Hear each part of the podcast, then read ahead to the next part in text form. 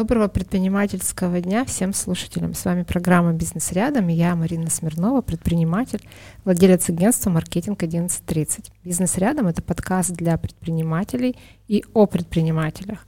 Сегодня мы поговорим о больших целях, которые помогают – бизнесменам двигаться вперед. Сегодня у меня гость Дарья Родионова, предприниматель, собственник, собственник бизнеса по детским товарам, маркетолог, стратег, коллега, авитолог.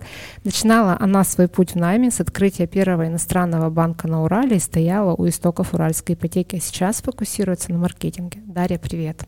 Добрый день. Расскажи, пожалуйста, о своем пути, как ты пришла к этому всему. Да, путь, наверное, был достаточно э, продолжительным и интересным в первую очередь, иначе бы я, наверное, сюда не пришла. А, не могу сказать, что я предполагала, что он сложится именно таким образом, но, наверное, с самого детства я как раз-таки мечтала о том, чтобы что-то предпринять, и продолжаю это делать по сегодняшний день, а, предпринимаю постоянно. А, начинала с того, что хорошо стала учить английский язык. В школе и, еще, да? Да, еще в школе. И это мне дало, ну, я считаю, самый большой старт в жизни. Это позволило мне сразу же после института устроиться в Райфайзенбанк. Тогда его здесь у нас еще не было. А, кем была... ты, а где ты училась? УПИ. УПИ, УПИ да? да, экономический факультет, банковское дело. У нас было 25 мальчиков и всего две девочки. Хороший, хороший факультет.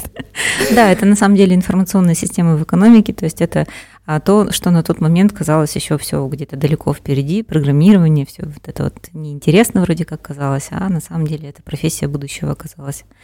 И а, сразу после института решили организовывать иностранный банк на Урале. А, набрали 30 человек, нас вывезли в Москву, мы полгода а, жили и работали в Москве, смотрели, как там работают эти филиалы, и только потом приехали и уже стали открывать здесь. Это было, на самом деле, наверное, самая лучшая практика для меня, потому что во-первых, это были а, сразу же европейские стандарты, то есть это Австрия, это вся документация на английском языке, это совершенно другой уровень сервиса, совершенно другой уровень подхода к работе. И а, на первом этапе очень сильно все отслеживалось, и а, было важно, чтобы вот именно так вы вели себя с клиентами, именно такой сервис вы показывали, именно так работали, и а, если какие-то были ну, там, нарушения, например, функциональные, это было не так страшно, как если это были какие-то вот сервисные проблемы, которые мы не могли показать того уровня, который был для них приемлем э, ну, европейского формата. И это, наверное, такая очень хорошая школа, потому что у нас было очень много разных тренингов, очень много разных выездных мероприятий. То есть нас постоянно-постоянно натаскивали а, сервис, а, качество. У них тогда был слоган а, «разница в отношении».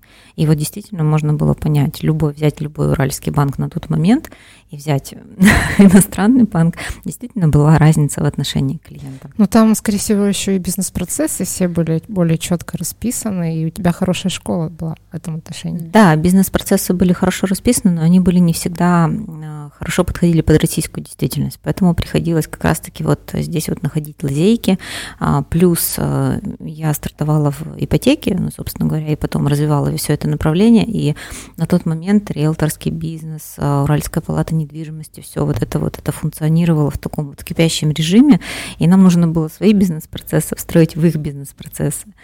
А, дошло до того, что мы даже проводили курсы, обучали риэлторов а, продажам, как нужно продавать, как нужно а, работать с клиентами, в том числе с точки зрения сервиса. Расскажи, но как ты все-таки в свое дело пошла, как нашла эту нишу? На самом деле это было очень смешно, потому что я э, начала предпринимательскую жизнь с того, что не смогла найти э, штанишки для своего ребенка, которому на тот момент было 8 месяцев. То есть я ушла в декрет с позиции начальника отдела ипотеки, и э, вот ребенку было 8 месяцев, я ищу обычные трикотажные штанишки, понимаю, что купить их можно только оптом. А на тот момент у меня родилась мысль, ну хорошо, я в декрете, почему нет? И я стала организатором совместных покупок, и 2-3 года благополучно покупала штанишки, все, что нужно было ребенку. А, и продавала их в том числе, и помогала другим мамам покупать их за более приятные деньги, чем это было в магазинах. Угу. Скажи, а дальше ты вышла из декрета или уже не вышла в банк? Нет, я вышла из декрета угу. в банк, да, я какое-то время поработала, но так как я в процессе декрета вот а, завершила работу с совместными покупками на том этапе, что у меня накопилось огромное количество остатков, которые не продались никуда, и было понимание, что нужно уже оформлять магазин, потому что ну, куда-то эти остатки нужно э, было реализовывать. И а, открыв магазин, и выйдя в банк, ну, я поняла, что это вещи несовместимые. Это магазин был офлайновый? Да, это был uh-huh. офлайн магазин, это было 60 квадратных метров на визе, это был прям вход с улицы, то есть любой человек мог зайти, и первые месяцы, да даже не первые месяцы, наверное, первые полтора года она сходила слава, потому что это был такой единственный магазин, можно сказать, вообще во всем городе, потому что я привозила туда вещи, которые нельзя было купить в обычном детском мире или еще что-то. То есть я никогда не продавала бренды, я никогда не продавала какие-то вот вещи, которые крутили по телевизору. Я привозила развивающие материалы, деревянные игрушки, то есть все то, что требовалось для развития, и сложно было купить где-то, э, или просто люди не знали. Очень многие клиенты наши приходили и говорили, что они к нам в магазин пришли, приходят как на экскурсию потому что слишком много всего, чего они вообще не видели, не знали, и даже не представляли, что можно купить. Что, что произошло дальше с этим бизнесом? Ты его закрыла, реорганизовала. Что сейчас и осталось? А, дальше случилось самое интересное, наверное, э, эпох, э, этап в моей жизни – это кругосветка с детьми. Так получилось, Интересно. что... да, моему мужу на тот момент предложили работу в Сингапуре, а мы с ним, когда встретились 10 лет назад, а, решили, что мы однозначно через 10 лет уедем из России. И вот мы 9 лет ничего не делали, и вдруг на 10 год нам предлагают, что переезжайте в Сингапур и будете там жить и работать. А, ну, я посчитала, что слишком просто ехать сразу в Сингапур. Детям на тот момент было старшему 4,5, дочке год, а пока еще никакой ни школы, ничего, поэтому я решила, что можно попутешествовать. И мы с ними а, почти два года путешествовали, переезжали а, в теплое время, мы были в Европе, когда там было тепло, когда в Европе становилось холодно, мы переезжали, жили в Азии. Мы пожили долгое время в Южной Корее, в Сингапуре, в Таиланде, ну, вот из таких из крупных азиатских стран. Ну и Европа там достаточно большое количество стран посетили. На текущий момент 32 страны у нас, за два года. Да. Ну, это очень круто. Скажи, а как ты управляла проектом э, удаленно, да, насколько я понимаю? Да, у меня на тот момент остались два продавца и управляющая магазином, но это был как раз и переломный момент. То есть на тот момент я не понимала этого, сейчас я вижу это очень четко что а, если ты управляешь бизнесом, и у тебя еще не настроены бизнес-процессы настолько, что ты вот так вот можешь просто взять и уехать, то по большому счету это ведет все равно к какому-то началу конца. А, так и случилось, потому что человек, который работает в найме, он никогда не будет работать так, как собственник бизнеса, как я, когда я ездила по складам, закупала лучшие какие-то товары или заказывала их и отслеживала, что ну, продается. Для, для, для своего дела. Да, да, когда все делаешь для себя, и когда ты этим горишь настолько, что это твое, свое. А, ну, можно, конечно, постараться влюбить человека, который работает на тебя настолько в свое дело, чтобы он также горел, но это скорее исключение из правил, чем практика. Так, что, что с бизнесом-то дальше? А, на самом деле все с ним было в порядке, он управлялся хорошо, все хорошо. Наверное, ну тут э, вопрос к ошибкам, к ошибкам моим как предпринимателя. А одна из них была это ассортимент. А мне всегда хотелось привести больше, мне всегда хотелось, чтобы было прямо много всего разностороннего. Даже мои продавцы жаловались, Дарья, давайте мы не будем там, привозить 20 mm-hmm. вариантов развивающей там, одной игрушки, потому что мы устаем рассказывать. Люди этого не видели, они не знают, и у нас экскурсия по магазину занимает час.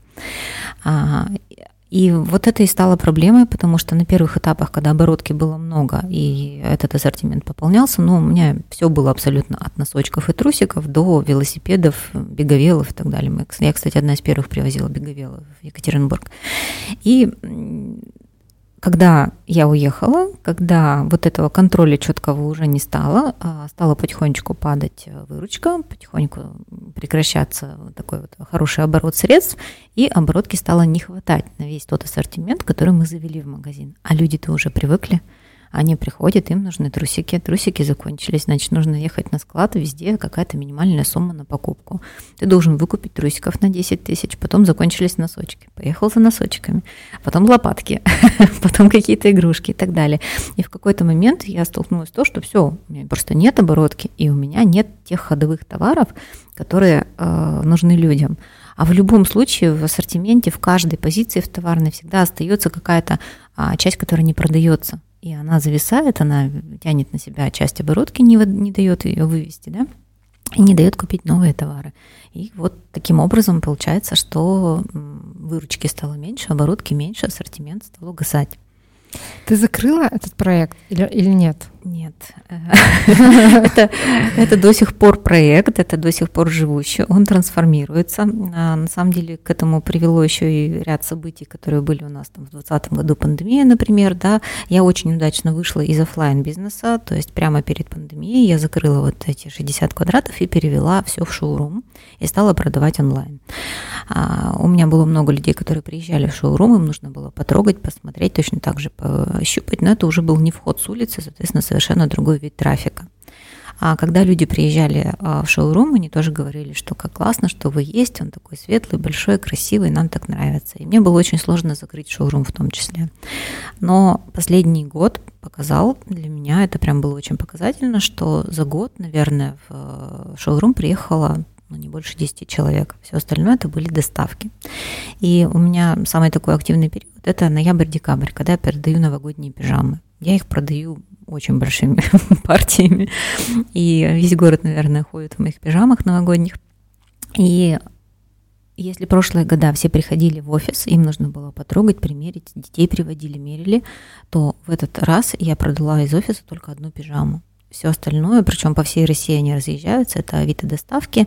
А, и сейчас мой магазин а, переехал в контейнер, то есть все остатки, ну, остатков еще достаточно много, и те вещи, которые я заново закупаю, теперь лежат в контейнере, а я все продаю на Авито. А, скажи, как ты считаешь, с чем это связано, да, это изменение вот такого потребительского поведения? Все-таки люди полностью приняли вот эту схему покупок через интернет? Ну, во-первых, они научились покупать, они поняли, что это не страшно, они поняли, что там, ну, конечно, бывают мошенники там и прочее, да, но все-таки это ну, меньше стало сейчас намного. Люди э, стали к этому более лояльны, то есть они понимают, что через интернет покупать это нормально. Ну а дальше маркетплейсы сделали свое дело, то есть они показали, как удобно, когда можно заказать 35 вещей, привести все в один пункт, что-то померить, что-то выбрать. У меня, кстати, компания называлась Лафито. И а, она изначально была с этим же посылом, когда еще не было маркетплейсов. Лафит – это примерять. У меня был такой же смысл. Я привозила людям а, вещи домой а, с примеркой, и люди могли выкупить то нужное количество, которое им нужно. То есть, по, по большому счету, это был тот же самый аналог а, Wildberries для того, чтобы... Когда мы с тобой обсуждали интервью, ты сказала, что у тебя борьба с маркетплейсами происходила. Вот расскажи об этом поподробнее, про маркетплейсы и твои взаимоотношения с ними. Да. Пробовала, нет туда заходить mm. и так далее? Пока нет. Я целенаправленно не иду на маркетплейсы, потому что для меня это действительно конкурент, такой конкурент, с которым мне не хотелось бы эм, конкурировать в хорошем смысле этого слова. Да? То есть я сейчас понимаю, что для того, чтобы выйти на маркетплейс, нужна та же самая оборотка, по большому счету, и в не меньшем количестве, чем для обычного офлайн магазина и а, я понимаю, что для того, чтобы на маркетплейсе продавать, а, нужно а, иметь желание развивать именно это направление. Дело в том, что я сейчас активно продаю на Авито, и для меня Авито это точно такой же третий маркетплейс, как и там Amazon и Wildberries и так далее. И я вижу, что там ниша еще не настолько занята, она не настолько конкурентна, как на Wildberries, например. И если говорить про детские товары, э, на Wildberries это уже такая перегретая э, часть, э, и там достаточно сложно выйти куда-то на первую позицию. То на вид это еще пока все очень активно и А, я выросла на Авито. Я начинала там продавать еще 6 лет назад, когда Авито вообще был вот э, БУ какой-то сайт по продаже БУ коньков, да, а я продавала там э, новые вещи. И за эти 6 лет я видела, что происходило, я вижу, какие происходят там процессы, и я понимаю, как оно работает. Именно это мне и позволяет там, в общем-то, очень эффективно продавать. Насколько я понимаю, ты не только сама там продаешь, но еще и помогаешь другим компаниям продавать, правильно? Да, совершенно верно. Когда я выехала в кругосветку, я поняла, что мне не хватает деятельности и начала а, работать на фрилансе. А, это была очень интересная история. У меня был а, один момент, когда мне нужны были деньги вот прямо срочно здесь и сейчас. Я понимала, ну что я могу сделать? Я могу только пойти и начать как-то зарабатывать на бирже фриланса я писала отзывы за 50 рублей. Эти 50 рублей а, сначала биржа забирала процент, потом за вывод средств а, с биржи на карту снимался процент. Получалось, что я, ну, допустим, зарабатывала 35 рублей. А в таком режиме я, наверное, проработала полгода. Это отзывы на, на, на сайте отзывиков или куда? Да, да, да. Вот э, на биржу приходят самые разные заказы. Там были не только отзывы, можно было, допустим, а, сводить а, металлы, а, пункт металлопроката, присылал мне кучу экселевских файлов, где я сводила, сколько принесли меди, сколько олова там и так далее. То есть я бралась за любую работу, потому что мне нужны были деньги, и я хотела понять, как это все работает. И, ну вот, получается, за больше чем полтора года, наверное, я вышла уже на такой приличный уровень дохода с э, биржи фриланса и поняла, что это все действительно работает, начала погружаться в маркетинг. И сейчас, благодаря этому, уже э, считаю себя маркетологом хорошего уровня. У меня больше 20 клиентов на обслуживании, и 60% э, из них я помогаю продвигаться на Авито. Расскажи, что, какие вот основные советы ты могла бы дать тем, кто продвигается на Авито? Ну, хочет продвигаться. Может быть, там 3-4 совета. Что нужно сделать в первую очередь? А, ну, во-первых, не думать о том, что это барахолка или какой-то сервис по продаже вещей. У очень многих еще осталось такое а, предубеждение, что на Авито лезть не стоит. На самом деле Авито очень сильно изменилось, а, они сделали очень много классных шагов, и а, Авито сейчас стоит рассматривать как прям полноценную площадку, на которой нужно быть, если вы что-то продаете. Вот как в свое время все понимали, что нужно быть там в Нельзяграм, в э, ВКонтакте, да, там Яндекс Директ, например, себе э, настраивать, то точно так же сейчас нужно быть на Авито, потому что практически по любой сфере целевая аудитория там есть. Угу. Хорошо, расскажи, какие у тебя планы на будущее? То есть ты собираешься как-то расширяться, масштабироваться, то есть что у тебя твоем горизонте планирования заложено? Ну, так как я пока не могу бросить своего третьего ребенка, я имею в виду магазин детских товаров, и он у меня функционирует, и есть остатки, и есть желание дальше продолжать. Вообще у меня была великолепная идея создать один из лучших магазинов детских товаров на Урале.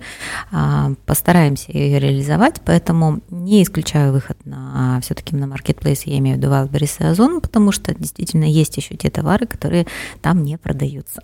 Есть? Есть. Есть. И если ты их знаешь, то можно а, очень удачно выйти. Ну, а, как раз-таки Авито классная площадка для того, чтобы протестировать товары. А, если на Wildberries мы выходим с, сразу же с закупленным товаром, нам нужно его отвести, и вот уже только тогда начинать продажи, то на Авито в этом плане ты можешь выставить карточку, еще не имея ничего на руках. Ты можешь протестировать спрос, ты можешь проанализировать. Вот а, для начинающих, в том числе предпринимателей, Авито в этом плане очень классно. А, можно посмотреть, насколько а, даже публикация в разное время суток влияет на покупаемость товара, так называемый. Ну, вернемся все-таки да. о планах. То есть ты э, как маркетинговое свое дело планируешь как-то масштабировать, не знаю, расширить? Превратить в агентство в полноценное. Это, по большому счету, задача на весь текущий год. Я себе поставила одну большую глобальную цель в начале года. Я хочу поехать к китам. Я прочитала одну интересную притчу а, о том, что все мы когда-нибудь окажемся а, перед Господом, и Он нас спросит, как тебе эта планета, как тебе этот мир, видела ли ты китов, водопады, горы и прочее. В горах я уже была, а вот у меня теперь цель поехать а, посмотреть на китов в Бразилию, и там же а, есть самый большой водопад, ну не Ниагарский, а 275 водопадов в одном месте, Гуасу. А, эта цель меня настолько будоражит, она меня драйвит, она меня заставляет скакивать по утрам. А, она финансово очень серьезная, то есть сейчас перелететь в Бразилию втроем это непросто, ну, я имею в виду финансово по деньгам. Поэтому мне нужно а, зарабатывать и реализовывать эту цель. И сейчас у меня задача как раз-таки разобраться с делегированием, потому что это одна из самых таких моих больших проблем во всей карьере, наверное. И а, как раз а, развить тех клиентов, которые у меня есть сейчас, то есть они получают сейчас не 100% моего времени. Я в начале года села и посчитала, что вот сейчас они мне платят столько, а если бы я 100% уделяла времени каждому клиенту, то уровень моего дохода мог быть бы в разы выше. Поэтому цель как раз-таки э, уделить своим клиентам максимум времени.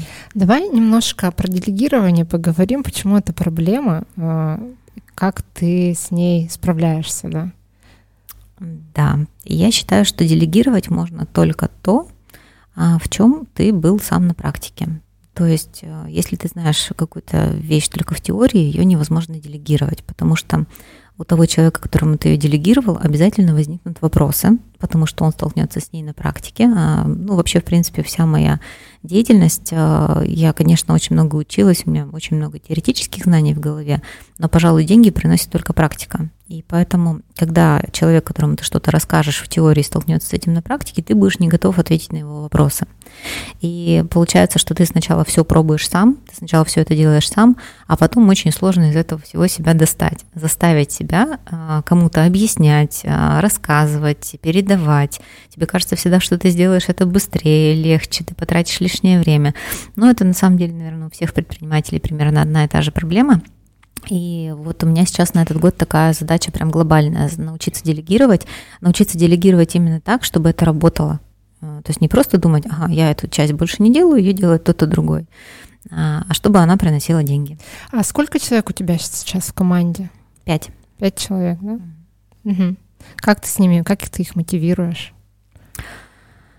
Наверное, мне пока везет на команду. Мне не приходится ее мотивировать, потому что изначально, когда мы а, вообще собирались, и то есть я не искала человека в найм, да, мы просто встречались на каких-то проектах, срабатывались, начинали вместе работать, и потом понимали, что мы друг другу подходим. И, э, наверное, я всех своей целью заряжаю. Наверное, у меня про китов знают все, и даже родственники всех тех, кто со мной работает, потому что у них теперь уже тоже цель, чтобы я поехала к китам. Поэтому а, они работают за идею в какой-то смысле, то есть не требуется мотивация. Скажи, пожалуйста, бывает ли у тебя м, выгорание такое, да, знаешь, такой момент, когда кажется, все уже, все это Авито заколебало, там сил нет. А, бывает ли нет, и нет ли желания, например, снова вернуться в найм куда-то? А, выгорание бывает и достаточно часто. Вот с Авито, кстати, была очень интересная история в, э, перед Новым годом, когда у меня был самый пик по продаже пижам. У меня объявление там набирало до 300-400 просмотров в день, соответственно, давало там до 20-30 заказов в день.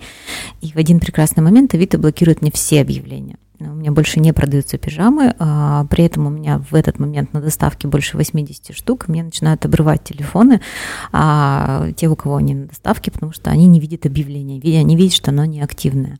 Так как с Авито площадка еще не все научились работать, у них возникли вопросы, а вдруг что-то случилось. А я, соответственно, обрываю телефоны поддержки и понимаю, что что-то происходит вообще непонятно. А дело в том, что они настолько удивились вот таким вот оборотом и таким а, показателем, который ну, у них редко дают объявления, что они решили на всякий случай их закрыть, чтобы не было, дабы чего не вышло. И а, вот в тот момент мне хотелось все бросить, я прям ехала куда-то на машине, встала, разревелась, все говорю, больше я с Авито не работаю. А, и вот так, такие этапы, ну, во-первых, я мама, то есть я воспитываю одна-двоих детей, поэтому а,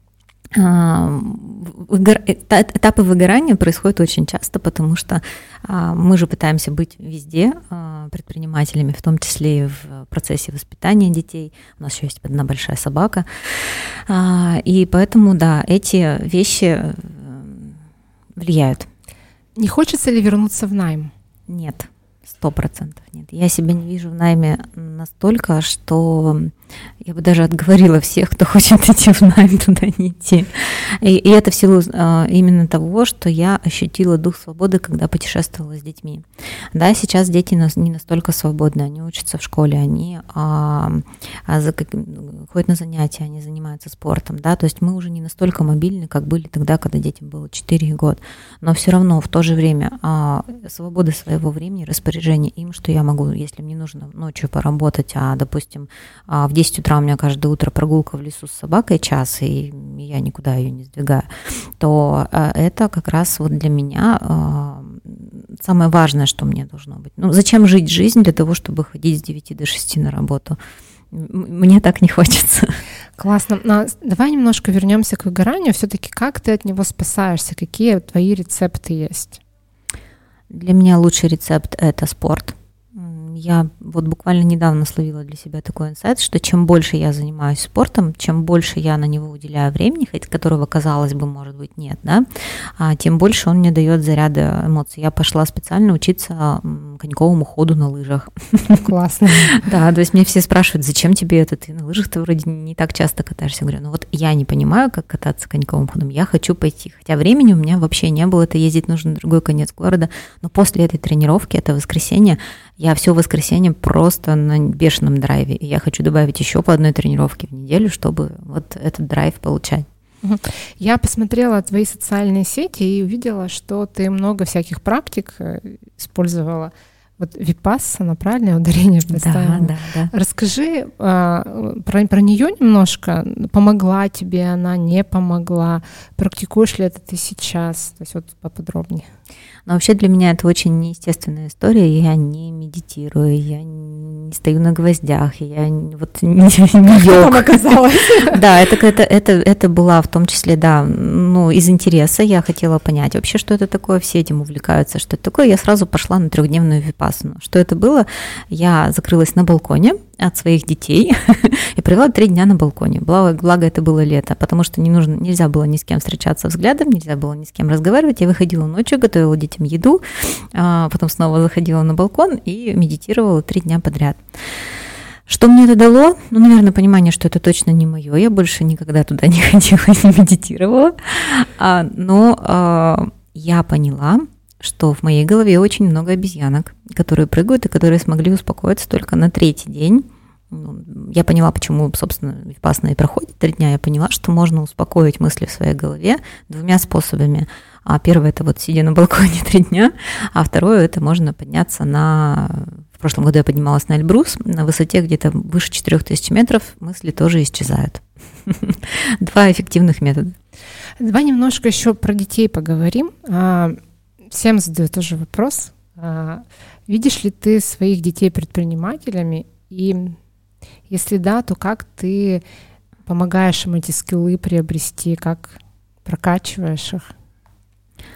Дети однозначно видят а, вот этот опыт а, предпринимательства. Я не, пока не уверена, а, насколько он формируется у них в голове с точки зрения, что они тоже хотят быть предпринимателями. Но я однозначно их воспитываю в этом плане. Мы с сыном постоянно разговариваем о клиентоориентированности. Если мы куда-то приходим, и мне нравится сервис, я прямо ему такие маячки ставлю, я прямо ему показываю, вот смотри, вот здесь могли поступить так, а сделали вот так. Это классно, это круто. Вот так и нужно работать, да.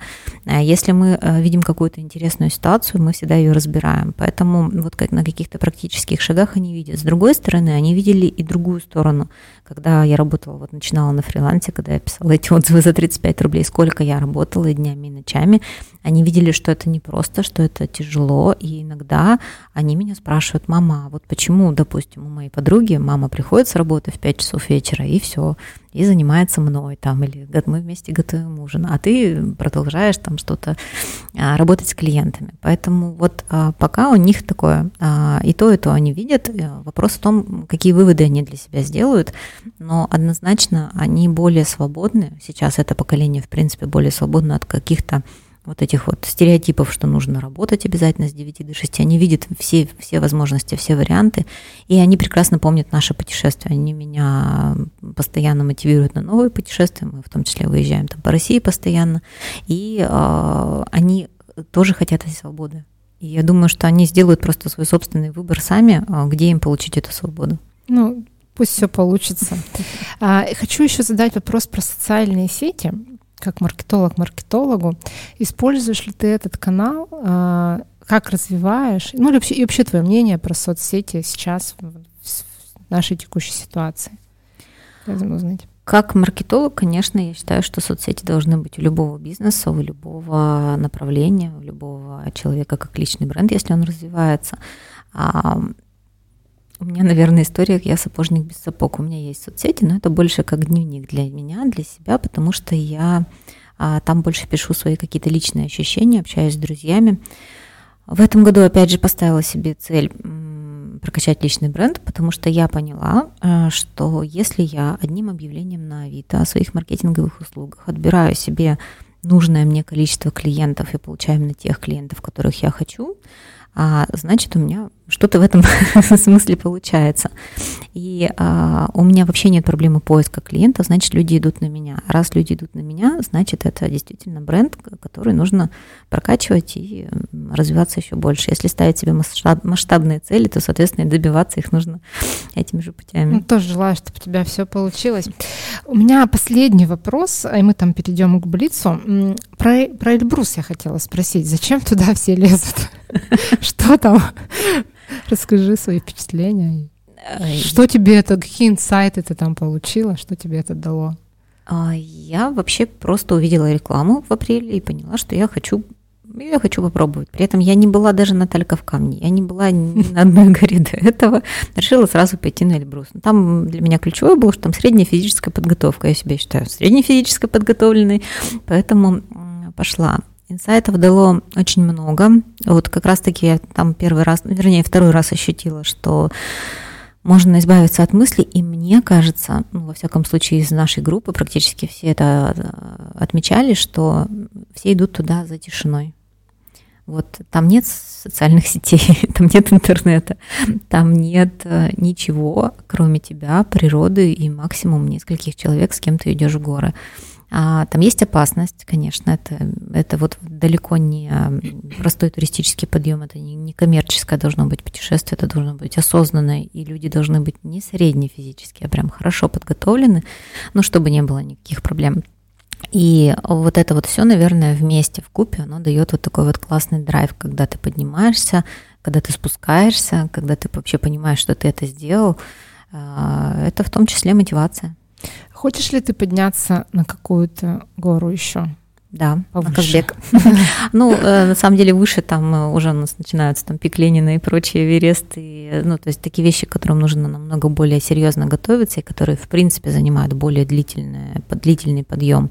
А вот горы около Эльбрус, ну, я имею в виду около по высоте, там, ну, Казбек, он чуть-чуть пониже, мне интересен именно с точки зрения... У меня сейчас нет желания а, выше есть желание повторить, ну просто на другой горе. А Казбек, если с грузинской стороны, то там это все сыр красивый, не красивый, в смысле вкусный сыр, красивая природа, вино там и так далее. То есть это уже такая больше, больше через наслаждение, чем через препятствия. Хорошо. А, у меня Блиц — это короткие вопросы, короткие ответы. Книга, которую ты недавно прочитала. То, что я давно хотела. Это название? Да. Про что она? Она про то, как человеку предложили переехать на другую планету, где нет социальных сетей и интернета. Ты мне потом скажи, я запишу. Обязательно. Любимое место в Екатеринбурге? Ельцин-центр. Любимый фильм? На гребне волны. Есть ли у тебя личный девиз? Слоган? Нет ничего невозможного. А животное это Моя собака. Предприниматель, ну, которого ты читаешь, либо ну, читаешь его посты в социальных сетях, есть такой? А, да, мне очень нравится Олег Турбасов, а, ну и, наверное, Оскар Харнан. Любимое блюдо? Арбуз. Красное или белое вино? Белое. Что раздражает в людях? Безответственность. Человек, который тебя вдохновляет. Ну или люди, которые вдохновляют. Я. Большое тебе спасибо, Даша. А в конце пожелания от тебя для всех наших слушателей, для предпринимателей. Как пожелание я бы, наверное, самое главное сказала не бояться, идти туда, где страшно, идти туда, где кажется, что ничего не получится. Ну, наверное, об этом сейчас говорят из каждого утюга, но это действительно правда. Там, где кажется, что может не получиться, там на самом деле самая большая зона роста. Даже если не получится, можно сделать классные выводы, перенести их куда-то в другое место и там добиться высоких результатов. Поэтому не бояться делать и э, слушать себя. Огромное тебе спасибо. Я прощаюсь со всеми слушателями до следующей недели. А, увидимся в подкасте. Подписывайтесь на наш телеграм-канал. Найти нас очень просто. Подкаст «Бизнес рядом». До новых встреч.